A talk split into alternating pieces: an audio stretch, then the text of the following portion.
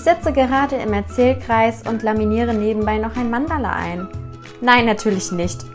Aber das Leben als Grundschulmausi ist so stark mit Klischees behaftet, dass es Zeit wird, alle Karten auf den Tisch zu legen und die ungeschminkte Wahrheit über Grundschullehramt zu verraten.